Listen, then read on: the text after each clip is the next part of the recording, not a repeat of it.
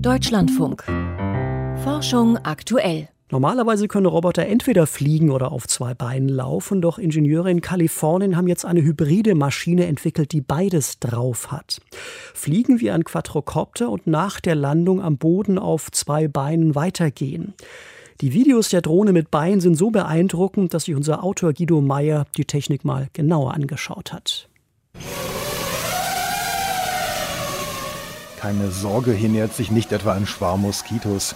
Vielmehr bewegt sich Leonardo, eine Legs Onboard Drone, eine Drohne also, die auch Beine an Bord hat.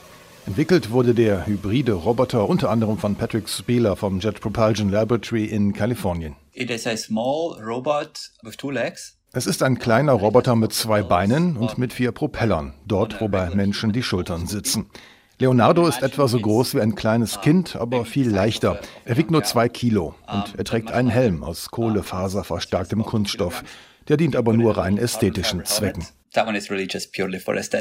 Den Helm trägt der Roboter, damit er nicht kopflos durch die Gegend läuft und eine humanoide Gestalt bekommt. Er balanciert auf seinen beiden Beinen, während die vier Propeller auf Schulterhöhe ihm ermöglichen, bei Bedarf einfach abzuheben.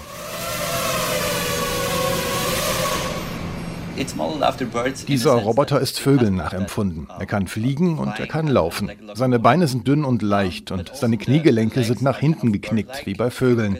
Das macht ihn beim Aufsetzen seiner Füße sehr beweglich.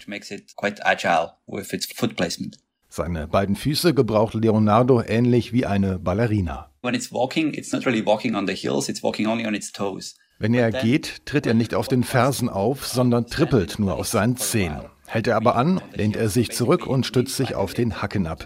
Er hat dann vier Kontaktpunkte mit dem Boden, jeweils zweimal vorne die Zehen und zweimal hinten die Fersen. Damit kann er eine stabile Ruheposition einnehmen. Die Propeller auf Schulterhöhe werden nicht nur zum Fliegen gebraucht. Sie sind auch in Betrieb, wenn der Roboter geht. Sie helfen ihm so, das Gleichgewicht zu halten. Das hat den kleinen Nachteil, dass der Roboter mehr Energie verbraucht. Aber der Vorteil ist, dass er nicht so störungsanfällig ist. Wir haben ihn im Windtunnel getestet und auf rutschigem Untergrund. Schubsten wir ihn, rutscht er ein Stück. Aber er fällt nicht hin, weil die Propeller die Gleichgewichtsstörung auffangen. Das kann man auch hören. So klingt es, wenn sich Leonardo gegen Schüpse wehrt und versucht, standhaft zu bleiben. Der nächste Einsatzort für Leonardo könnte der Mars sein. Abgesehen von stationären Landern und einem Experimental-Hubschrauber gab es dort bislang nur Rover, die auf der Oberfläche mobil waren.